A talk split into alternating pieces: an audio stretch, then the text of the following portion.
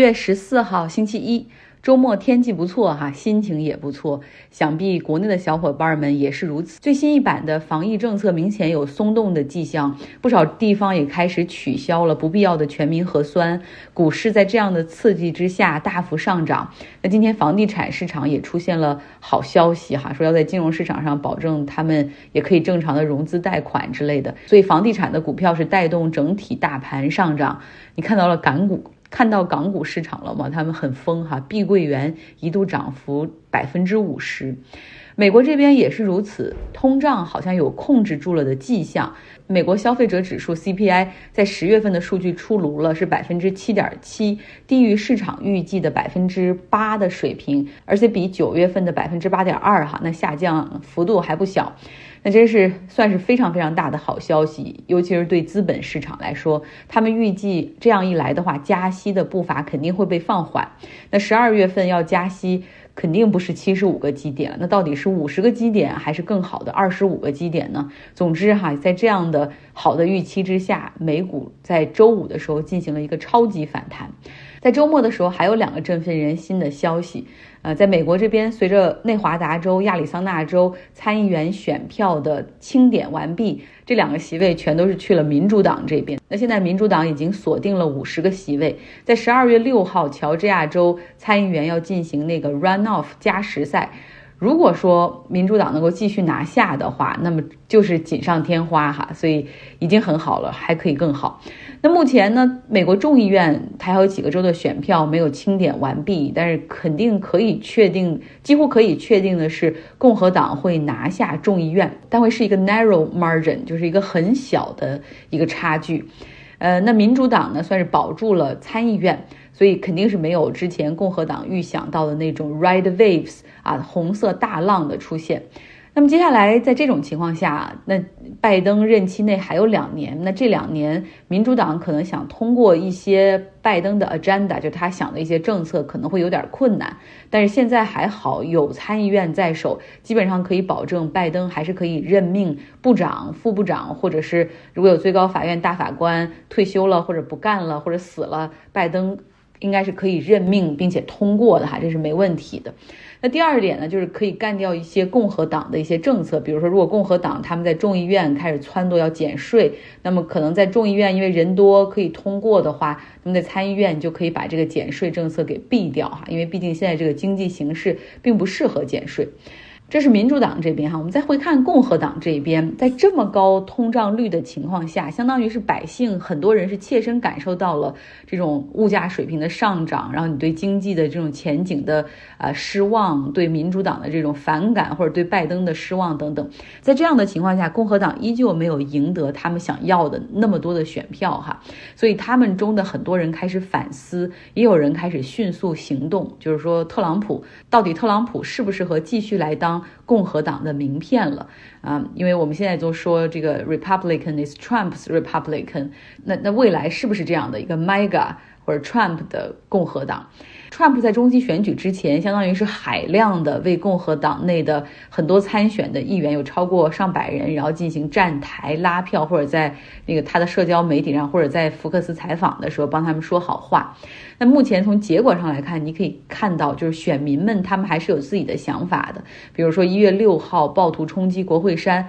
大家是有反思的。再比如说。Trump 他把白宫的机密文件带到 Mar-a-Lago 他的地下室里一扔，大家也是对这个有反思的哈。虽然你平时在媒体上看到更多的都是那些他的那些 MAGA 支持者，就是 Make America Great Again，就那些他的死忠支持者，觉得特朗普依旧很伟大。但是这些人，因为他们比较 vocal，就是声音比较大，然后那些极端的行为和言语更容易获得媒体的关注，然后在福克斯上他们的声音也更大，所以你显得好像。特朗普的死忠依旧很多哈，但是这次有了选举的数据一看，其实共和党的很多的议员已经明白了是时候把特朗普踢走哈，调转方向。有些人已经开始疏远和特朗普的关系了，比如说阿肯色州的 Tom Carton 这个参议员，今天他在在接受电视台采访的时候就是说。如果说总统啊还是我们共和党人的话，那我可以说现在共和党的这个 leader 就是总统本人。但是现在我们没有这样的一个 leader，很显然，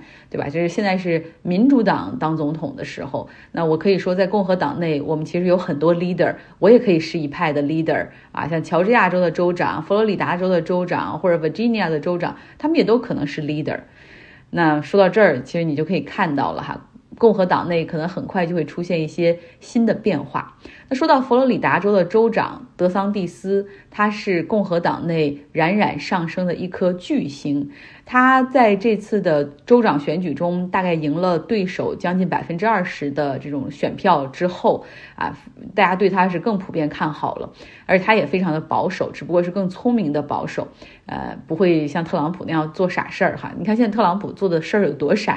呃，给大家来说一说。他明显感觉到德桑蒂斯这个人未来一定会跟他 PK 二零二四年的总统选举，而且一定会是一个非常有竞争力的人，所以他开始毫不掩饰的马上开始对德桑蒂斯进行攻击。然后他在他自己的那个社交媒体上写到说：“哎。”我还记得二零一七年德桑蒂斯来找我的时候，那时候他简直就是绝望到要死啊，支持率非常低，民调非常差，也没有钱再去竞选了。那时候我感觉他已经在政治上被判了死刑啊，就是我帮了他，他才有今天。然后特朗普还说，然后那一年州长选举结果出来之后，起初对他没有什么太大的优势，后来德桑蒂斯啊就说他们那个地区选票有问题，请我去帮忙，我是派了 FBI 去搞定那些选票的。言外之意就是说，如果没有特朗普的支持之下，德桑蒂斯肯定是当不上上一届的州长的，可能还有一些选举舞弊在其中。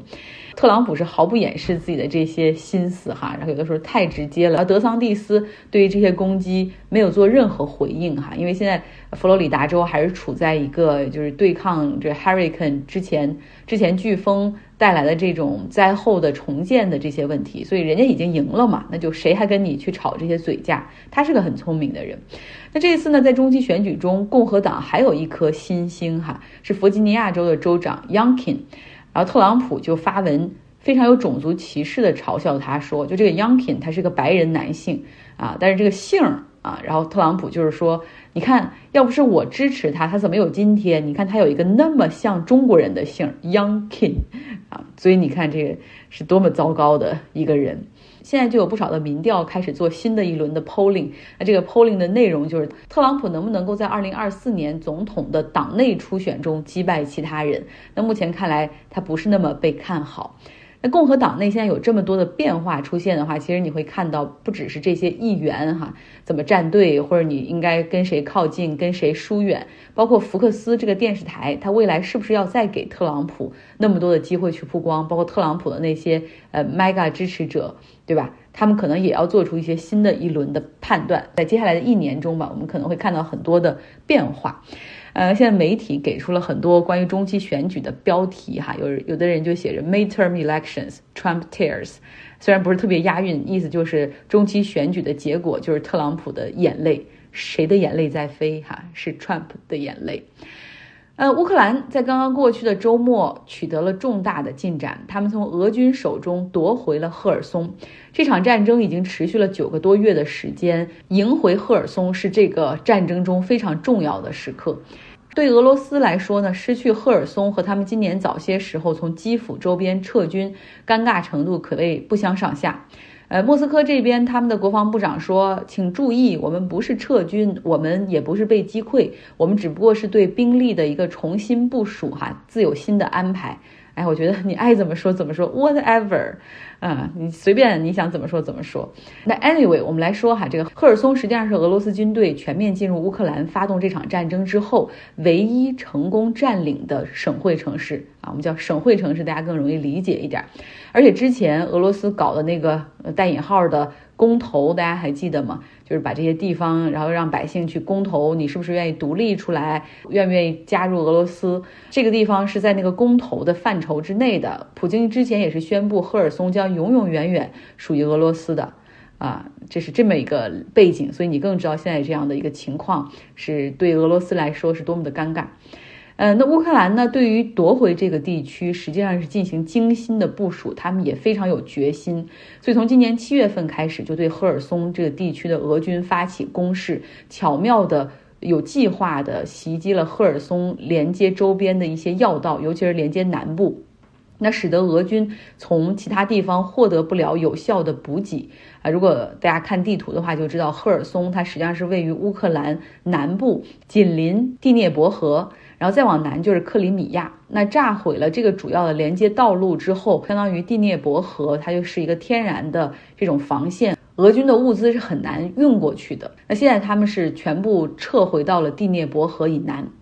我之前我们看这个俄罗斯两千年的时候，我们的书友建中就说过哈，然后这两天跟我的这个罗马尼亚的同事，我们也在聊这个问题，就是说你看历史上其实感觉俄罗斯好像很强，因为获得了很多的土地，但是你研究一下那些主要的战争，他们从来都不擅长打仗。啊，真正帮他们能够获胜的，最终都是天气以及他们国土面积的一个纵深，嗯，像拿破仑、希特勒当时进军俄罗斯。然后俄军在节节败退中，终于等来了冬天哈，甚至有的时候连莫斯科都快丢掉了。然后对手在缺衣少食、没有补给的时候，呃，然后俄军却有百姓的支持，然后他们就这样最后一点一点要反攻过来。但这一次他们在乌克兰刚好就反了过来哈，就是正好是那个反过来的这种情形。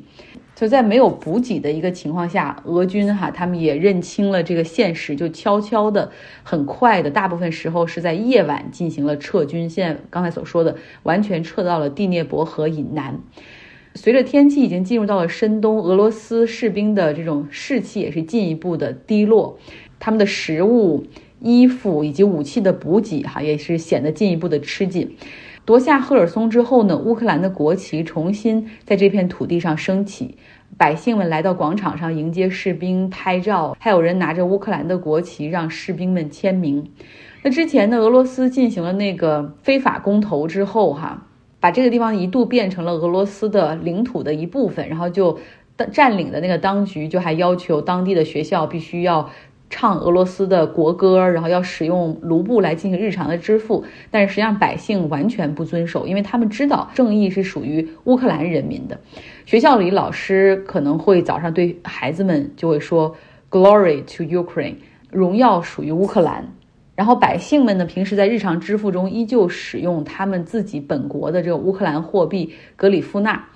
那俄罗斯的这些努力其实很大程度上是徒劳的，因为人心就不在他们这边。很多百姓就反映说，俄罗斯在占领之后，他们的士兵会上门搜刮吃的，甚至还抢夺他们的家用电器、冰箱、电视、手机等等。而且最明显的是，当俄罗斯的军队啊开进城里的时候，他们是用枪对准着人民，而当。乌克兰的军队，然后进城的时候，他们的这个枪哈是指向天空，所以这就说明了一切。赫尔松人就说：“俄罗斯，请你不要再说你们是来解放我们的，你明明就是赤裸裸的侵略者。”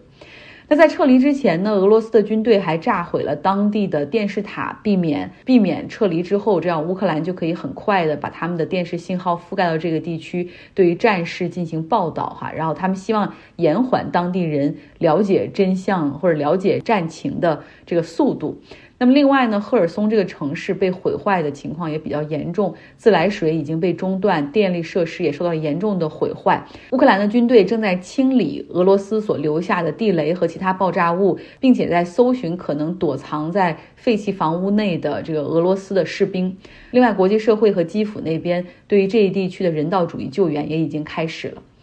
那还有一些遗留的问题有待于解决，就是当时俄罗斯占领这个地区之后，他们鼓励百姓啊可以撤离到俄罗斯的境内，就是你可以离开这个地方，但是你只能去俄罗斯境内。所以有人就去了俄罗斯那边，还有人是大人没走，但是把孩子送走了。呃，当时俄罗斯还搞了一些什么黑海啊夏令营，就是说让大家去学习的。然后现在这个夏令营改了地方，变成了冬令营。所以这些人怎么样能够回来，尤其是怎么样可以把这个孩子接回来？哈，这个目前还没有得到解决。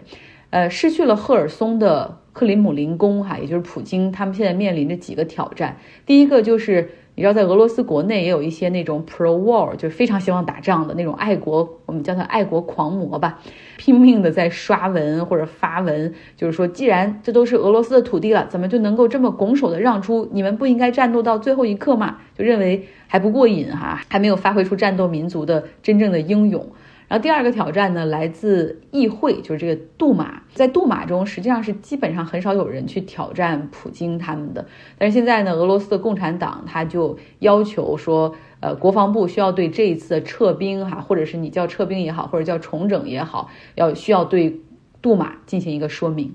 好了，如果本周还缺新闻的话，我可能会找到《纽约客》的一篇文章给大家讲一讲哈。那篇文章我看完了，讲的挺好，就讲从战争开始到现在，美国、北约他们到底是如何配合和帮助乌克兰的。然后看到了很多现代战争究竟是怎么打的哈，就是现代战争，嗯，像美国它并没有直接出兵，但是它出了很多的这种智力支持啊，就是比如说。呃，stimulation，他们通过他们的数据还有电脑，然后进行模拟，就战场上的多少多少种可能性，就是把这种可能性都一步一步演到最后，然后可以看到，比如说物资在什么时候需要多少，然后军队的补给需要怎么样的供上，呃，然后另外呢，他们可能会通过这个卫星啊，还有情报去帮助锁定俄军的一些软肋，然后呢，给乌克兰提供非常精准的情报。呃，最后其实最重要的是，在这场战争之中，我觉得乌克兰自身的准备、他们的决心以及那种坚韧，实际上是之前被我们所有人低估的。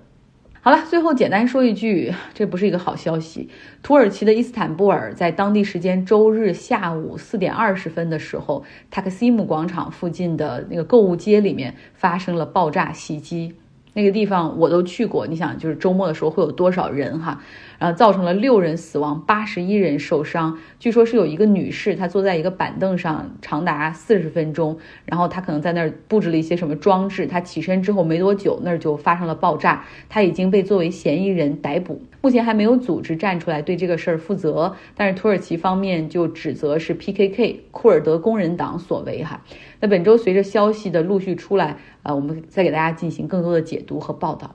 不管怎么样哈，谴责一切针对平民的恐怖主义袭击行为。